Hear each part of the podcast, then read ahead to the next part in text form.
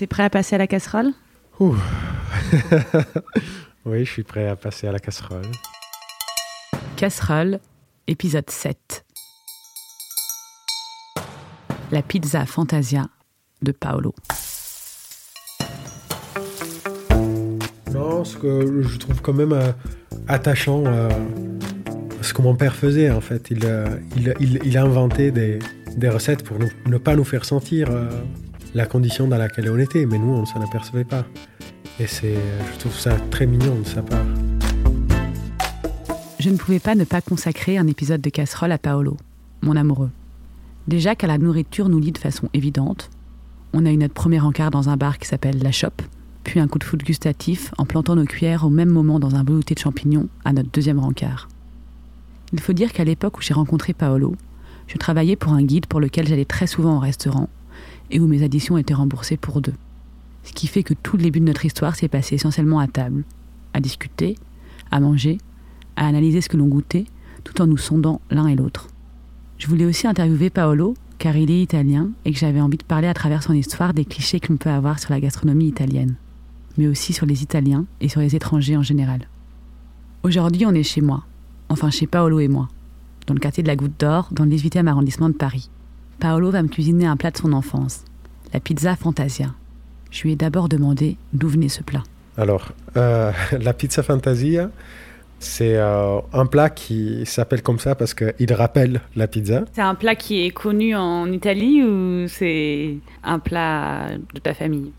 Bah, disons que c'est vraiment un plat familial. C'est-à-dire, si tu vas dans la rue et tu demandes à quelqu'un, tu connais la pizza fantasia, on te regarde sûrement euh, bizarrement, on te prend un, peu pour un fou. Et c'est un plat que euh, mon père euh, nous faisait, à moi et mon frère, à Lucio, quand on était enfant. Et c'était un plat qui nous plaisait énormément. C'était tout simple, ça, effectivement, ça nous faisait penser à la pizza, qui était un plat qui, qu'on adorait vraiment mais qu'on n'avait euh, souvent pas l'argent pour euh, acheter. Du coup, euh, je crois que c'était un escamotage, je- j'en suis presque sûr maintenant, que mon père avait trouvé pour qu'on soit content, sans pouvoir manger de la vraie pizza, mais pour avoir un peu l'odeur, euh, les goûts dans la bouche. Même si, on va voir, hein, parce que ça, fait, ça doit faire euh, 12 ans, 13 ans que j'en ai pas mangé. Et du coup, on va voir si ça résiste ou c'était juste dans, dans la jeunesse et dans l'enfance que ça rappelait vraiment la pizza. J'ai aussi demandé à Paolo les ingrédients qu'il fallait pour la préparer. Et vous allez voir, quand il parle de pizza fantasia, eh bien, Paolo ne sait parfois plus s'il doit me parler français ou italien. Allora, per... euh, ah, putain, je vais parler en italien. pour la pizza fantasia... Ah, merde Euh, Pour la pizza fantasia... pour la pizza fantasia, on a besoin du bon pain. Euh, quand j'étais chez moi, dans les Pouilles, à Bari, on utilisait un pain qui s'appelle euh, le gobbo d'Altamura. Ça veut dire le bossu d'Altamura. Euh, Altamura étant une lo- localité des Pouilles qui est connue un peu connue parce qu'on dit que c'est la première localité euh, où un McDo a fait faillite parce qu'il y avait de la trop bonne focaccia juste en face. Et il s'appelle le bossu parce que il a une forme un peu particulière, c'est-à-dire qu'il y a une petite, euh, comment tu dis, euh, forme de pain et ensuite une, une autre forme en haut et comme s'il avait une petite bosse. Du coup, c'est pour ça qu'il s'appelle bossu. C'est c'est un pain blanc avec une croûte très croustillante et, et une mie euh, très dense. Et alors, donc pour la recette, il te faut du coup euh, du pain bossu, Du pain bossu, oui. Euh, de la mozzarella et euh, de la tomate. Ensuite, euh, du lait, de la bonne huile d'olive et de l'origan. On va faire les courses? Oui. Est-ce qu'on demande à mon père, on, on passe un appel à mon père pour savoir si, euh, si euh, tous les ingrédients que, que j'ai sont les bons ou pas? Joanne, Alors Paolo a appelé son père, Giovanni? Qui était lui aussi en train de se préparer à manger. Allora, stiamo, stiamo per fare con Zazie la, la, la pizza fantasia. Il l'a interrogé sur la recette exacte de la pizza et lui a aussi posé la fameuse question sur l'origine de la création de cette recette. alors il a dit que c'était pas nécessairement une question économique. Il a dit parce que d'après lui, la, la pâte à pizza souvent est difficile à digérer. Et du coup, euh, le pain qui était bon était beaucoup plus facile à digérer. Et il le faisait surtout pour ça. Et ensuite, il a dit une chose qui ne s'est jamais avérée vraie, c'est-à-dire, et comme souvent on était beaucoup à la maison, il y avait tes amis aussi qui venaient manger, ce qui n'est pas du tout vrai pendant, je sais pas, les cinq premières années où j'ai mangé la pizza Fantasia. Il a dit, euh, du coup, acheter six pizzas, ça coûtait euh, beaucoup trop cher. Et euh, vu qu'on était six, je faisais ça, ça coûtait rien du tout. alors que c'est pas vrai. Du coup, je crois que la question économique est toujours là, mais il se l'est justifié d'une autre façon par la digéribilité. Mais euh, pourtant, si c'est 3 ou 4 euros une pizza dans les pouilles, euh, c'était quand même beaucoup d'argent pour tes parents à cette époque? Bah, Il y avait une époque où, oui, même, euh, c'est. imagine, on était 4 en famille, si on prenait 4 pizzas, c'était 12 euros, et on pouvait, on n'avait vraiment pas l'argent pour, pour acheter ça. Bon, à l'époque, c'était les lires et c'était pas les euros, mais oui, oui, il y a eu des époques où on ne pouvait pas dépenser cet argent. Mais tu n'as jamais eu l'impression de manquer de quoi que ce soit? Bah, il y a eu des scènes où euh, je me suis aperçu que c'était vraiment difficile pour mon père et ma mère, mais la plupart du temps, j'étais protégé de, cette sensation. Il y a eu des moments où, euh, je ne sais pas, je me rendais compte euh, que mon père avait acheté un. Comment t'appelles Topolino, c'est le journal de Mickey, tu, sais Un peu abîmé. Et après des années, j'ai réalisé que euh, c'était parce que sans doute le marchand de journaux euh, lui avait vendu moins cher.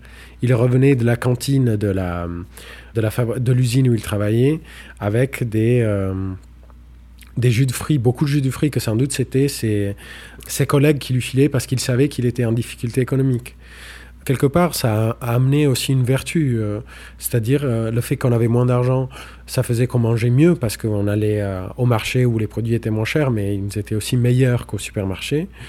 J'ai jamais fait des goûters avec des gâteaux industriels de ma vie. Tout était fait maison.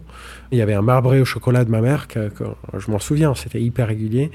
Et du coup, j'ai je crois que je vais vieillir mieux que, mes que moi. et mes amis plus riches qui du coup prenaient euh, tous ces euh, trucs fabriqués Mulino Bianco c'est euh, c'est la marque qu'on voyait à la télé de la famille parfaite trop bonne. Et et en fait, je me rends compte que ces goûts-là étaient addictifs, mais n'étaient pas du tout meilleurs que ce que ma mère me faisait. Et si maintenant je mange un marbré au chocolat de ma mère et un, et un gâteau de, de Mulino Bianco, je sais très bien que le marbré est 6000 fois plus bon. Ce que je n'ai pas dit à Paolo sur ses gâteaux Mulino Bianco, c'est qu'avec mes sœurs, petites, quand on allait en Italie, on adorait ça. Particulièrement les baiocchi. Vous savez, c'est des petits ronds là, avec au milieu une crème chocolat noisette. On aimait ça aussi, car ça nous paraissait complètement exotique. J'ai ensuite demandé à Paolo si finalement la façon très locale qu'il avait de manger enfant n'était pas celle que cherchait le Parisien de base, un peu soucié de son alimentation ce qui se passe maintenant, oui, quelque part, la façon dont j'ai mangé petit, c'est la façon dont euh, on veut manger maintenant quand on s'intéresse un peu à la bouffe et à la santé. Mais euh, c'est bizarre, je sais pas pourquoi, mais ça doit être un côté un peu revanchard. Je sais pas si c'est revanchard, mais on dirait Bastien Contrario en italien. En fait, dès que je vois que maintenant ça, ça coûte euh, la moitié d'un salaire au SMIC de manger comme ça, même plus, ça m'énerve je, n'y crois pas. Et quelque part, il y a un côté de moi qui aimerait manger mal juste pour aller contre cette mode. Mais bon, après, il y a des, euh, des solutions comme euh, les, euh, les, supermarchés participatifs, collaboratifs, où effectivement, tu peux manger bien, manger bio pour des prix raisonnables. Alors, on est parti faire les courses dans notre supermarché associatif de Bobo, la Louve, tout en se disant que tous ces produits de base qu'on allait acheter pour fabriquer un plat vraiment populaire allait peut-être nous ruiner. Est-ce que vous avez du pain de, à la semoule ou pas? Pas du tout. Et euh, comment elle est là, la, de... J'ai besoin d'une mie assez dense en fait. Où trouver du bon pain, des bonnes tomates, de la bonne mozzarella. En exagérant un peu, on s'est demandé si un plat populaire italien pouvait devenir un plat de luxe à Paris. On a acheté un pain de campagne, enfin deux pains de campagne, des tomates bio d'Italie, de la mozza, de l'origan puis on est rentré à la maison et on s'est mis à faire la recette. Au revoir. Et du coup, on va couper le pain.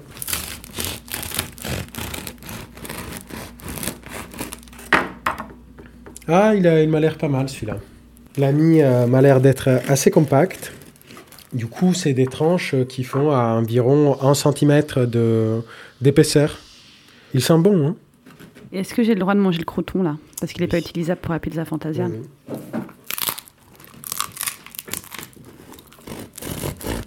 On va couper de la mozza. Un petit dé. Je vais la goûter quand même. Un peu décevante. Elle a pas de goût. Elle a très peu de goût. Hum, ça va. Bon, euh, sur la longueur en bouche, elle explose pas au début. Maintenant, tu as un terme de critique gastronomique à force de traîner avec moi. Oui. Tu aurais dit ces phrases sur sa longueur en bouche, elle n'explose pas au début. Non. C'est clair que non. Est-ce que tu étais hum, déjà un enfant qui aimait beaucoup manger? Ah, moi, j'adorais manger enfant. J'étais très, très gros. Maintenant, on ne le dirait pas, mais jusqu'à mes 12 ans, euh, j'étais vraiment une boule. Euh, J'avais euh, presque des seins. J'adorais manger. C'était euh, ma façon de me nourrir du, du monde qui était autour de moi, disons. Et t'en souffrais d'être un, un peu bouboule quand t'étais petit? Ah oui, euh, euh, je n'étais pas très à l'aise avec euh, mon physique. Je sais pas, j'ai jamais osé avouer à une petite fille qui, qui me plaisait le fait qu'elle me plaisait ou que, que, que j'étais attiré par elle parce que je me sentais pas légitime dans, dans l'aveu de mes sentiments. Je pouvais pas être aimé. Voilà, c'était un peu ça. Donc là, tu coupes les tomates. Ouais. Et tu coupes en tout petit quand même. Tu coupes un tout petit, oui. On va quand même euh, devoir jeter un peu de jus de tomate, de l'eau euh, qui sort, parce que la- le pain ne doit pas trop se tremper non plus. Et là, c'est les autres tomates. Tu t'ennuies un peu? Euh, non, non. J'ai faim en fait, surtout. Il est déjà presque 14h. Et ça... Il est presque 15h même. Presque 15 heures. Il est 14h. Hum, T'exagères. hein. Bon, pour être tout à fait honnête, je m'ennuyais un peu. Est-ce qu'elle est bonne celle-là? Ce n'est pas nécessairement palpitant de voir la confection d'une pizza Fantasia avec 5 ingrédients. C'est plus intéressant d'en parler et d'en manger. Mais passons. On a coupé les tomates en tout petit, la mozza en dés, le pain en grosses tranches. Puis on a disposé sur une plaque de four les gros bouts de pain. On les a mouillés de lait avec une petite cuillère. Puis on a rajouté, attention, euh, l'ordre est important, les tomates, le sel, l'huile d'olive, la mozza et enfin l'origan. Et on a mis au four. Combien de temps à peu près? Bah, tu, tu- tu vois la... faut voir la tête de la mozza pour savoir. 10 minutes? On va voir. Je me rappelle pas du tout. Ouais, je vais à l'œil en fait. Ok. Pendant que la mozzarella grillait, j'ai voulu parler avec Paolo de ses fantasmes sur les Italiens et sur les étrangers en général. J'ai rencontré Paolo il y a à peu près trois ans, et tout au long de notre relation, j'ai été étonnée, et je suis toujours étonnée, de certains clichés que des personnes peuvent avoir sur l'italien. Pas des clichés méchants, mais des images qui collent à la peau, comme euh, celle de l'italien dragueur, de l'italien macho, ou de l'italien euh, bon vivant qui mange des pâtes tous les jours. Je lui ai demandé comment lui le ressentait. Bah, c'est bizarre parce que souvent, les gens qui, euh, qui ont ces clichés-là ne, ne le verbalisent pas nécessairement face à toi. Parfois, ça peut se faire, euh, bien évidemment, sous forme de blague, euh, qui peut être plus ou moins agréable euh, à recevoir. Bah, ils opèrent, oui. Au début, je me rappelle, il y avait beaucoup les gens qui se mettaient tout de suite à parler de la mafia, par exemple, avec ce, truc qui m'a quand même pas mal étonné de voir toujours les autres pays comme les pays où ça va pas et, et le pays d'où l'on vient, le pays où tout va bien.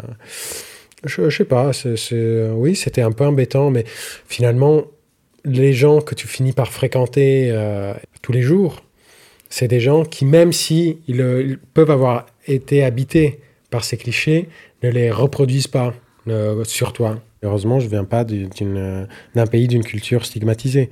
Parce que si j'étais arrivé euh, dans les années 20 euh, en France, ça aurait été complètement différent. Les Italiens, c'était ceux qui euh, foutaient la merde dans les syndicats, qui apportaient le syndicalisme, qui du coup faisaient pas travailler les Français. Ils étaient sales, ils étaient. Mais oui, c'est pour ça que la stigmatisation positive ou négative est embêtante. C'est-à-dire, tu es renvoyé à quelque chose que tu n'es pas, tout simplement, que ce soit positif ou négatif. Et si euh, la relation ne faisait pas un bond en avant avec ces gens, ça, ça serait très fatigant. Le début euh, en France, même avec ces, ces clichés positifs, était épuisant parce que quand même tu devais faire passer des choses dans une langue que je ne parlais pas encore bien, euh, que, qui était toi et qui n'était pas juste la projection positive euh, des autres. Du coup, pour rentrer en relation, il a, il a pris du temps, il a pris des énergies et j'ai traîné avec des gens au, début avec qui je ne traînerai pas maintenant parce que c'est des gens qui euh, voyaient en moi des choses que, que je n'étais pas mais, et qui ont eu du mal à accepter qui j'étais vraiment par la suite. On va voir si c'est cuit Oui.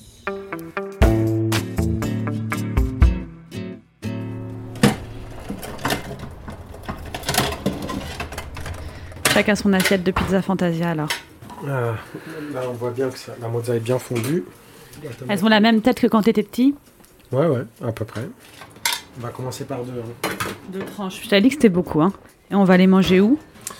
Sur notre balcon parce qu'il fait bon. On a un mini balcon. Oui. Allons-y. Je t'amène le poivre C'est ta première impression quand tu recroques dans ta pizza Fantasia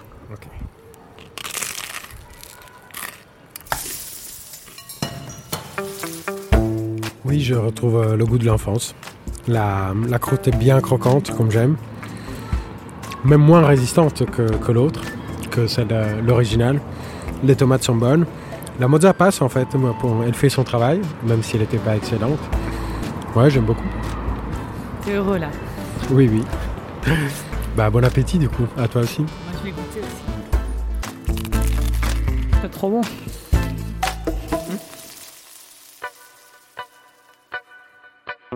C'était vraiment délicieux. Et je dis pas ça parce que c'est mon copain et que je vais le croiser ce soir après qu'il ait écouté l'émission. Après ça, on a fait un café, à l'italienne évidemment. Et là encore, j'ai tout enregistré, mais en fait c'est si long que ça pourrait faire l'objet d'un podcast en entier. Je vous posterai sur la page Facebook de Casserole une petite planche marrante du dessinateur Guillaume Long qui explique comment faire un vrai bon café à l'italienne. Pour une fois, je ne vais pas vous recommander la meilleure pizzeria de France, mais plutôt deux films qui parlent de l'Italie et de l'immigration. Tout d'abord, Rocco et ses frères de Lucchino Visconti, où une famille de Basilicata, région juste en dessous des Pouilles, immigre à Milan. C'est un film magnifique avec en prime Alain Delon dans le rôle de Rocco Parandi. Et aussi Pane e Cioccolata de Franco Brossati, où le personnage joué par Nino Manfredi part en Suisse tenter sa chance dans un palace. Toutes les références sont sur le site de Binge Audio, ainsi que la recette très détaillée de la pizza Fantasia. Si vous avez besoin de recommandations de resto italien en France, de la meilleure trattoria de Bari ou de ma marque préférée de ricotta, n'hésitez pas à m'écrire sur mon Instagram zazimiamiam ou sur mon mail zazie@binge.audio. En attendant, je vous dis à dans 15 jours et surtout, surtout, n'oubliez pas de bien manger. C'est important. Binge